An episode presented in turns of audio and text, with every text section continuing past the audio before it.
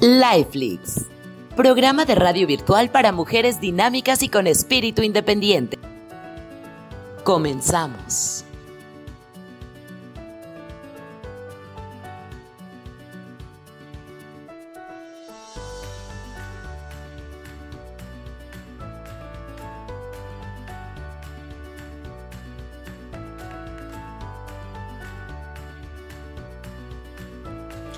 ¿Qué tal Miriam? Muchísimas gracias por aceptar la invitación a mi programa Lifelix Diseñando tu Vida. Me da mucha alegría que estés aquí conmigo el día de hoy. Eh, Miriam es pues una mamá muy dedicada y ha elegido diseñar su vida haciendo de la crianza de sus hijos pues también como una, una profesión muy dignificante para todas las que somos mamás y abuelas como yo en mi caso valoramos muchísimo que así ella lo lleve y así ella ayude a muchas otras mujeres a que hagan esa labor de la maternidad con tantísimo orgullo. Muchas gracias por estar aquí, Miriam. Muchísimas gracias a ti por la invitación, realmente aprecio mucho y gracias. gracias a ti. Miriam es como yo, las dos somos de la Ciudad de México. ¿En qué área de México vivías tú, Miriam? ¿De dónde, en qué área naciste? ¿En esa área viviste toda la vida? Cuéntanos rápidamente.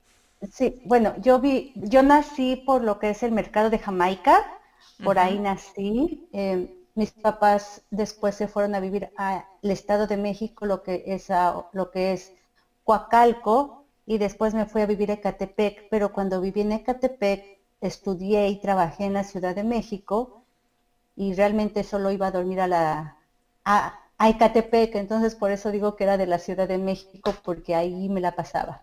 Claro, para los que no conocen la Ciudad de México y Ecatepec y todo eso, México es una ciudad tan tan grande, Ecatepec es allá en el norte de la ciudad. Y cuando trabajamos lo que es en la Ciudad de México y vivimos en Ecatepec, créanme, queridos radioescuchas, es como ir a otra ciudad y, y, el commute es, de veras es terrible. Yo me acuerdo de esas, de esas épocas de ir manejando demasiadas horas para llegar a tu trabajo. Sí, sí, sí, entonces. Y ahora vives en el área de Toronto, ¿verdad? ¿O en la ciudad de Toronto? Aquí vivo. Sí, vivo en la ciudad de Toronto. ¿Ya desde hace cuántos años que estás en Canadá, en Toronto? Más de 10 años, 14, algo así, realmente ya perdí la cuenta. Ay, qué barbaridad, qué rico. ¿Cómo, cómo te va de frío? ¿Cómo te has adaptado el cambio de, de vivir en México y después vivir en Canadá? Cuéntanos brevemente ese cambio cultural. Bueno, el cambio cultural al principio es fuerte por el idioma. El idioma es una de las principales, de los principales obstáculos para los inmigrantes y por supuesto el clima. Sin embargo, ya después de que pasas los primeros tres años, puedes decir que ya estás aclimatada al, al invierno y a la vida de acá, pero los primeros tres, cuatro años son los más difíciles. Pasas esos y ya puedes decir que vives aquí completamente. Entonces, ya estamos muy bien adaptados aquí. Qué bueno, yo te entiendo. Miriam, según recuerdo que me comentaste, tú llegaste a Canadá para estudiar o para perfeccionar el idioma? ¿Cuál fue el caso? ¿Estudiarlo o perfeccionarlo? Bueno, se supone que yo ya lo sabía hablar porque en la universidad me dieron inglés y en la preparatoria y en la primaria y en todos, todos los estudios que tuve previos. Sin embargo, cuando llegué a Canadá me di cuenta que lo que yo sabía era realmente nada.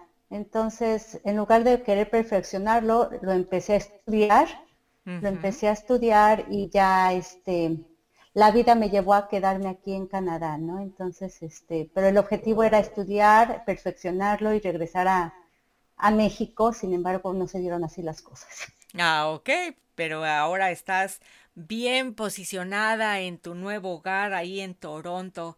Qué rico.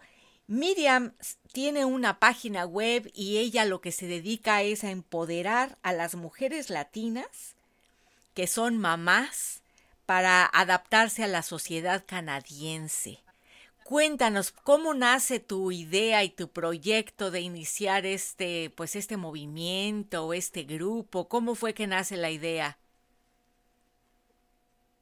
Bueno, yo hace cinco años me embaracé, bueno, un poco más porque mi hijo tiene cinco años, este, y en ese entonces yo no sabía buscar información o no la sabía encontrar o, realmente sin tener amigas y sin tener familia aquí y no conocer el sistema canadiense cuando estás embarazada y, cómo moverte y buscar la información se me hizo muy difícil. Entonces eh, yo quería que me dijeran, tienes que hacer esto, te va a pasar esto, pero yo no tenía esa convivencia con, con personas embarazadas ni con niños, entonces estaba completamente perdida.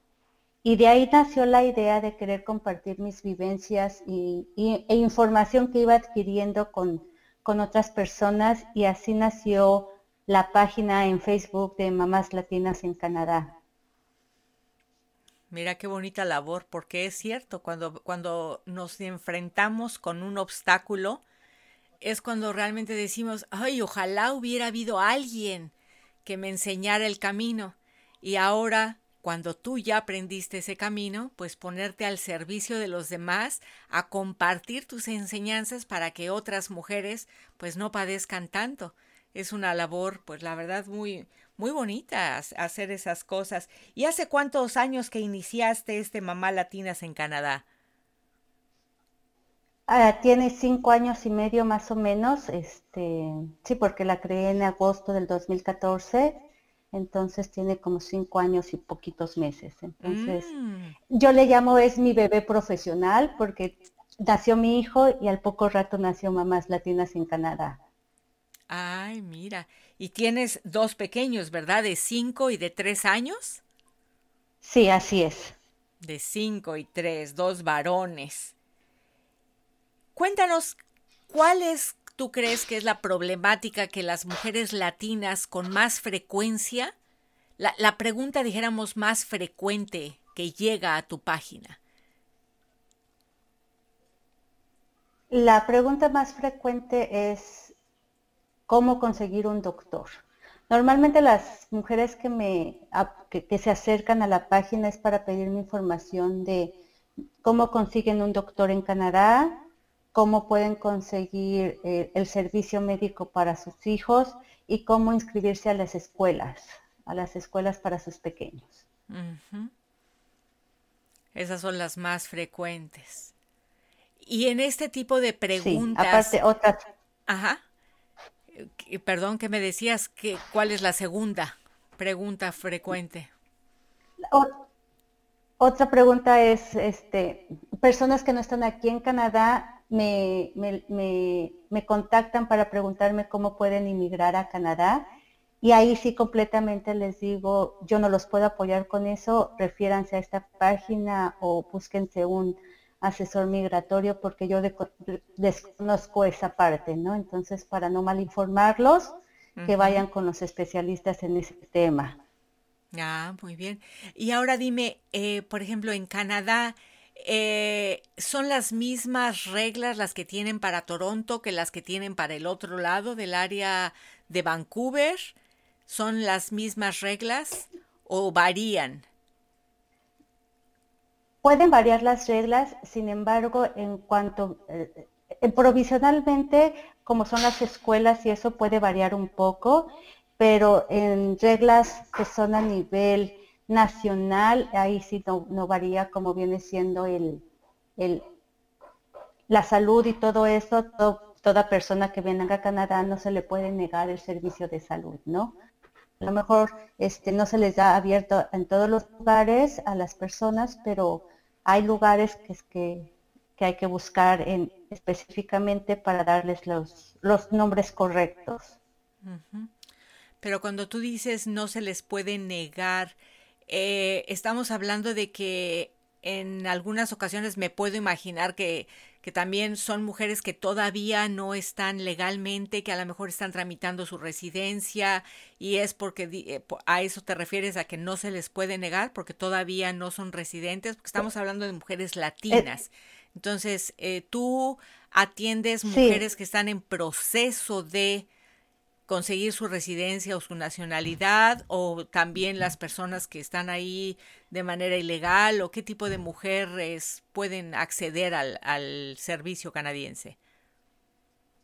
Bueno, este, las personas que se acercan a mí son personas que tienen todo tipo de procedencia, no importa, no importa si son este residentes o eh, con, visa de turista o si no tienen estatus, yo las oriento a dónde tienen que, dirigirse. Ah. A dónde tienen a dónde tienen que dirigirse. Pero este pero básicamente eso es lo que me refiero, que no se les puede negar eh, el servicio. El servicio no se les puede negar a ninguna persona en, en Canadá. Nada más hay que orientarlas y decirles a, dónde se tienen que, referir, ¿no?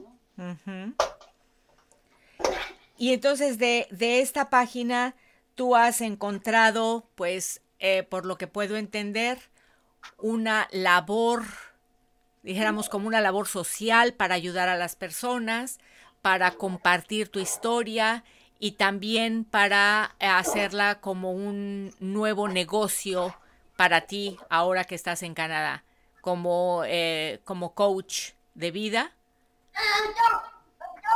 Sí, sí, y aparte, aparte de ser, de ser ahora un coach de vida y, de ayudar a las mamás, eh, he aplicado a grants que ofrece la ciudad de Toronto, que, que, que, es dinero que te da la ciudad para que organices eventos. Gracias a ellos he podido organizar dos conferencias en los dos años pasados que han pasado y próximamente tendré una el próximo año.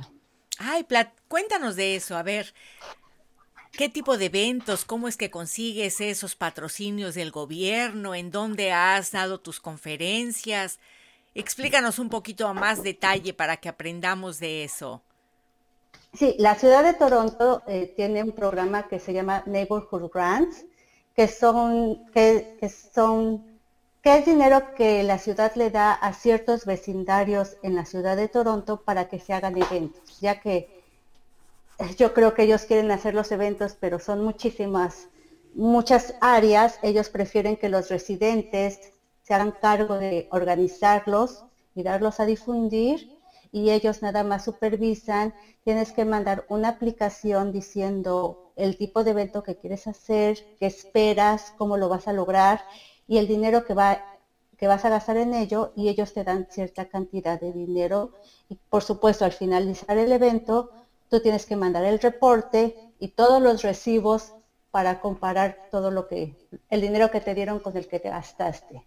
Mm. Entonces, apliqué ya, mandé la solicitud eh, el año pasado y este año y ahorita acabo de mandar otra solicitud para que el próximo año pueda realizar un evento para todas las mamás.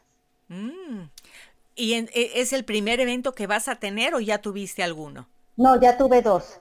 Este, este año fue el segundo, el primer año el tema fue empoderando a las mamás latinas en la sociedad canadiense donde se hablaron temas de autoestima y de empoderamiento hacia la mamá.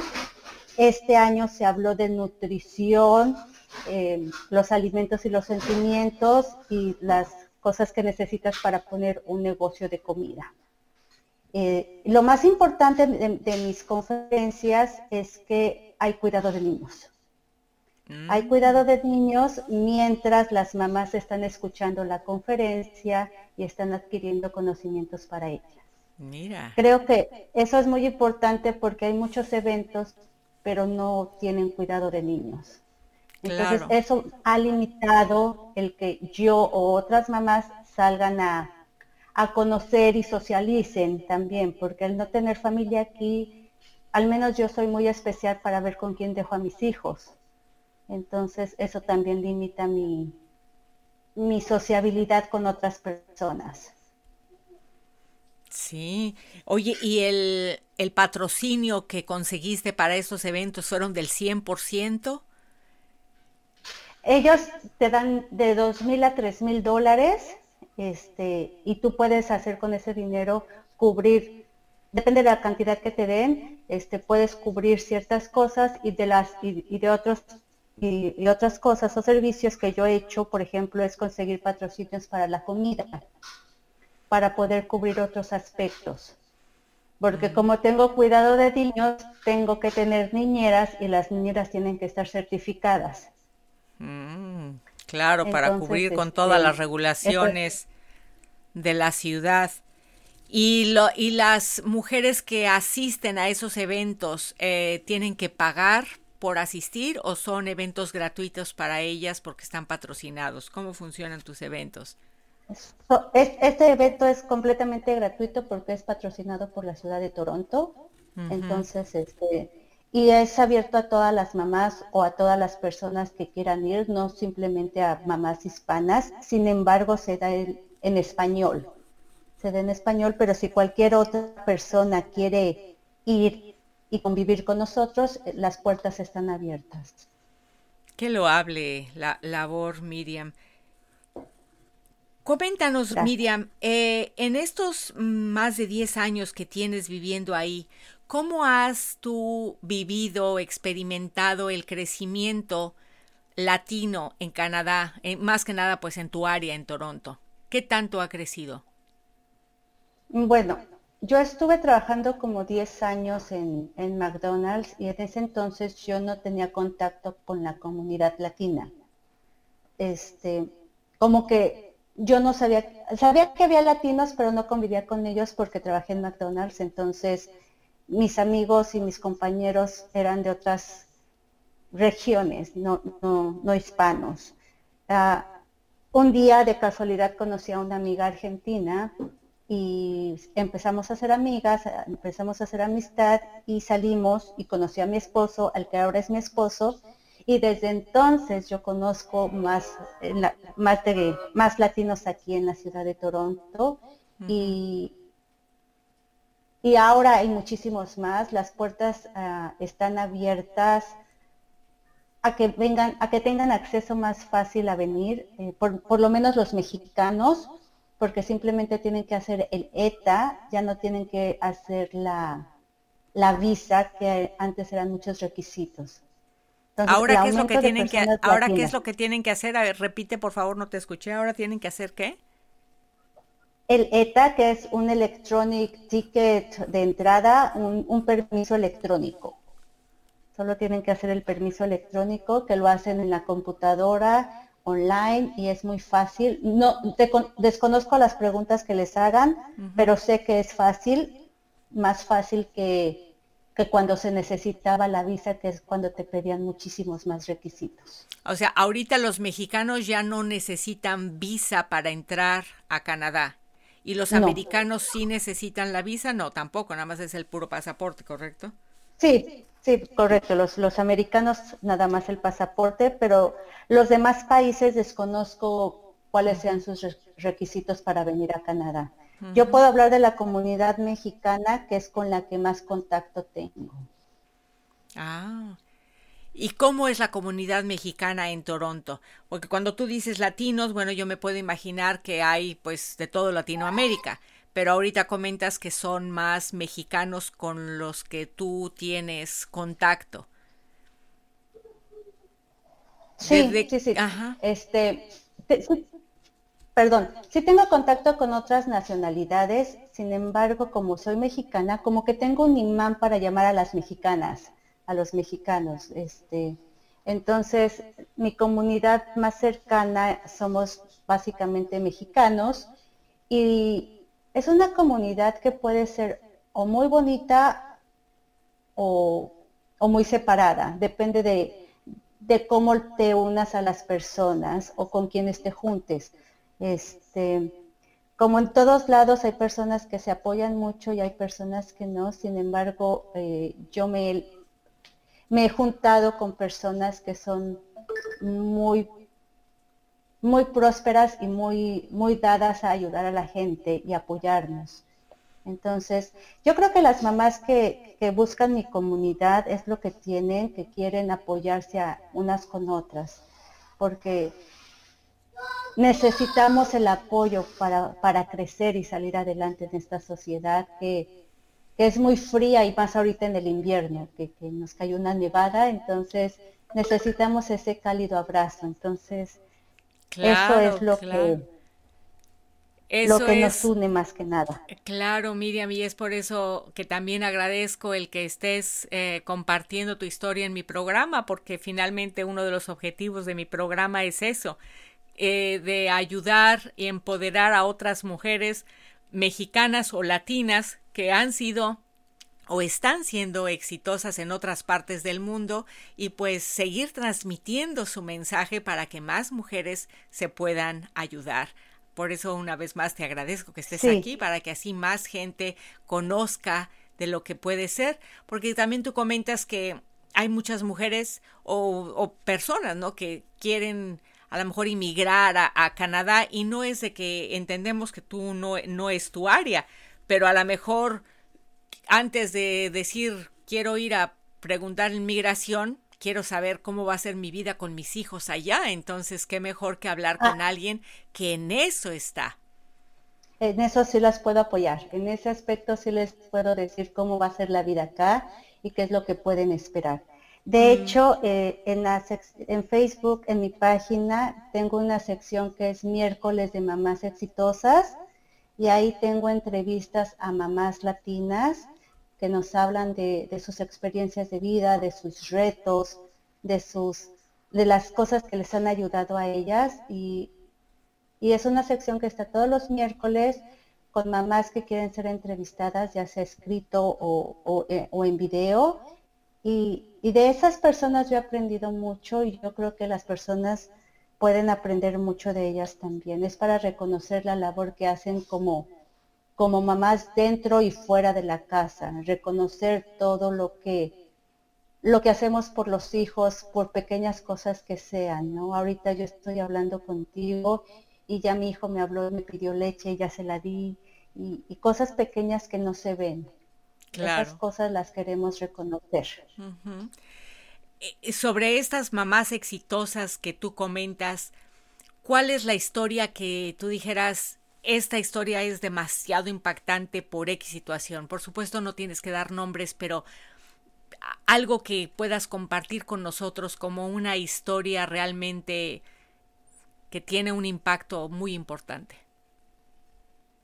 Yo conozco a una mamá, no ha querido ser entrevistada, no ha querido ser entrevistada.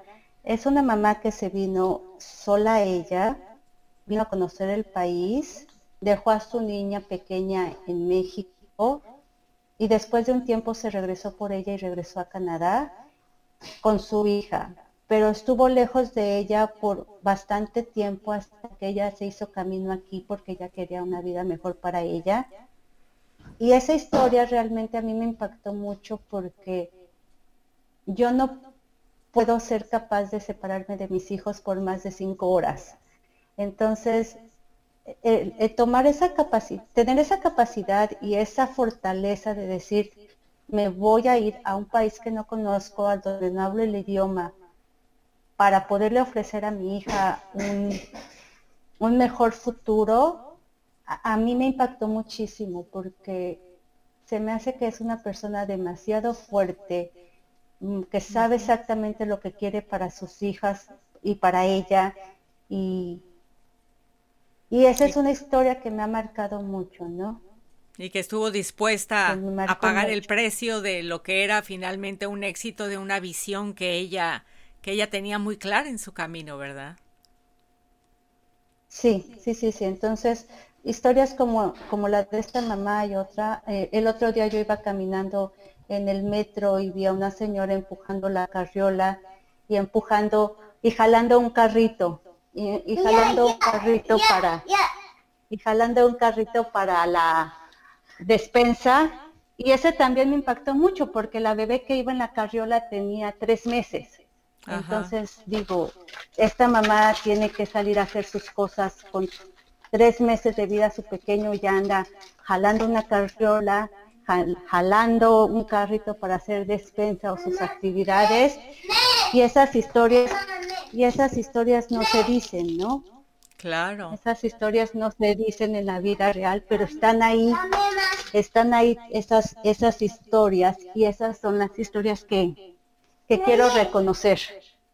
Sí, y muy importante, y como dice como nos comenta Miriam, ¿no? Y en este momento ella es mamá, está atendiendo a su pequeño de cinco años y ahorita pues dando una entrevista y mientras tanto pues tiene que atender a su pequeño que ahí lo, lo, oímos en el, en el fondo porque los niños obviamente quieren su vaso de leche o su galleta y lo quieren en el momento, pero hay que estar como mamá en todo. Y eso es una labor muy importante para todas las mamás que trabajan y cuidan a los bebés y, y hacen cosas importantes. En este encontrar a estas mujeres eh, latinas, ¿te has encontrado con mujeres que, que han sido víctimas también de abuso doméstico? En tu página también encuentras este tipo de personas que necesitan ayuda. Ah, mm, no directamente, no se han acercado conmigo personas que son víctimas de violencia, sin embargo yo creo que alguna de las madres que, que, me sigue o, que ve mi página, yo sé que a lo mejor puede sufrir violencia y, no lo sabe o no lo ha identificado, ¿no? Pero este no, no me han buscado precisamente por ese por ese aspecto o por esa o por esas vivencias. Sí. Te, voy a, te voy a invitar a que si es que no la has escuchado, eh, que la escuches y que compartas con tu auditorio también eh, la entrevista que le hice a Ana Garay. Es una historia también muy, muy empoderante para, pues sobre todo porque está en tu misma área de, de Toronto y ella pues fue víctima de eso y a lo mejor muchas de tus mujeres que te escuchan y te siguen también se pueden ayudar al escuchar ese testimonio tan importante de, nuestra compañera Ana Garay, que nos compartió también ese testimonio tan importante de vida. Cuéntanos. Sí, sí, sí, yo creo que este en algún futuro la voy a contactar a ella también. sí, sí, sí. Y ojalá compartas, compartas ese, ese episodio en tu página para que otras mujeres lo, lo puedan escuchar también. Miriam, cuéntanos para ti personalmente, ¿cuál fue el mayor de los retos a los que te enfrentaste cuando ya estabas ahí en, Canadá? Se enfrenta una mamá.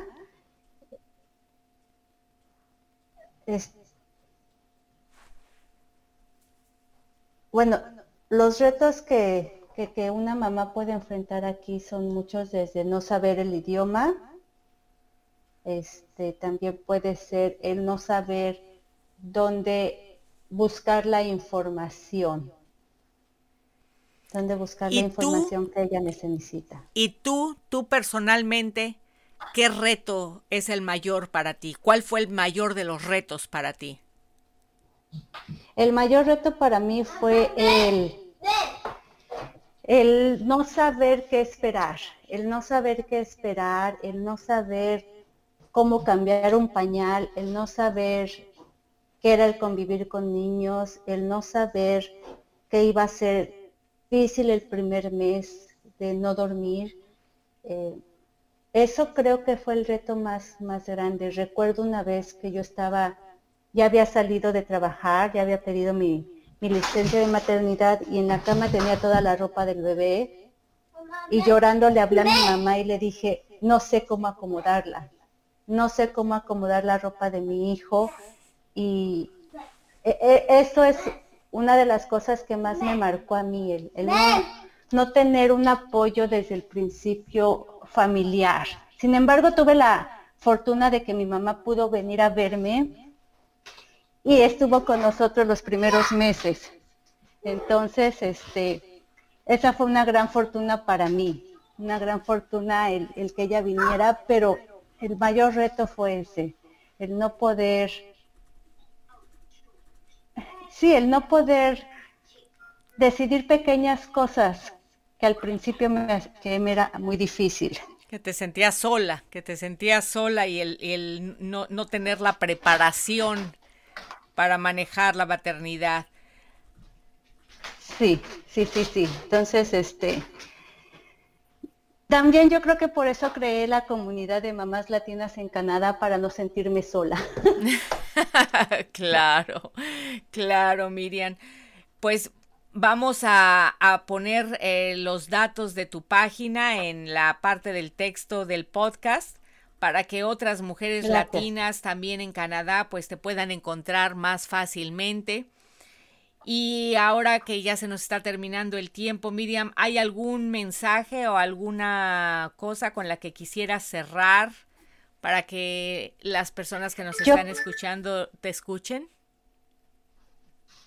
Sí, pues mira, yo quisiera decirles que todas las mamás, no importando lo que hagamos, a lo que nos dediquemos y si estamos en casa o afuera trabajando, todas las mamás somos exitosas, todas tenemos ese Latin Mom Power que tenemos dentro de nosotras y que somos luchadoras y que lo que hacemos lo hacemos bien, que lo que hacemos lo hacemos bien y, y que seamos felices. Si nos toca estar en nuestra casa, que estemos felices estando en nuestra casa. Si tenemos que salir a trabajar, que salgamos felices a trabajar y regresar tenemos que ser felices y disfrutar a nuestros hijos. Alguien en una entrevista me dijo que podemos tener todo, pero no al mismo tiempo. Entonces, eso se me quedó bien grabado, porque exactamente puedo tener todo, pero no, tal vez no al mismo tiempo, pero puedo trabajar para tenerlo. Entonces, trabajemos para tener todo lo que queremos, aunque no sea en este momento y disfrutar cada instante que tenemos en nuestra vida como mamá. Qué bonito mensaje, Miriam. Muchísimas gracias por compartirlo y definitivamente es cierto. Hay que vivir intensamente el momento que vivimos, disfrutarlo, agradecerlo y planear para el siguiente momento para diseñar cada etapa de nuestra vida de la mejor manera. Muchísimas gracias por estar con nosotros, Miriam, te agradezco muchísimo. Te dejo para que atiendas a tu pequeñito que ya anda ahí por ahí demandando la galleta o tener hambre o qué sé yo que esté demandando, pero te agradezco mucho porque esa es una labor de veras importante. El estamos, como decimos en México, ¿no? Con un ojo al gato y el otro al garabato, pero atendiendo todo. Muchísimas gracias, Miriam. Sí, no, muchísimas gracias. Muchísimas gracias a ti, agradezco esta oportunidad tan grande. Un abrazo hasta Toronto. Muchas gracias, Miriam. Hasta luego. Hasta luego.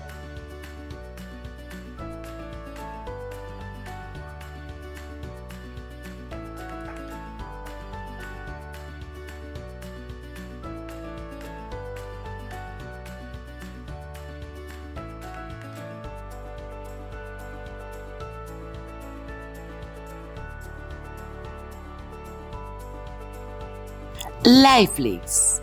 Lifelix.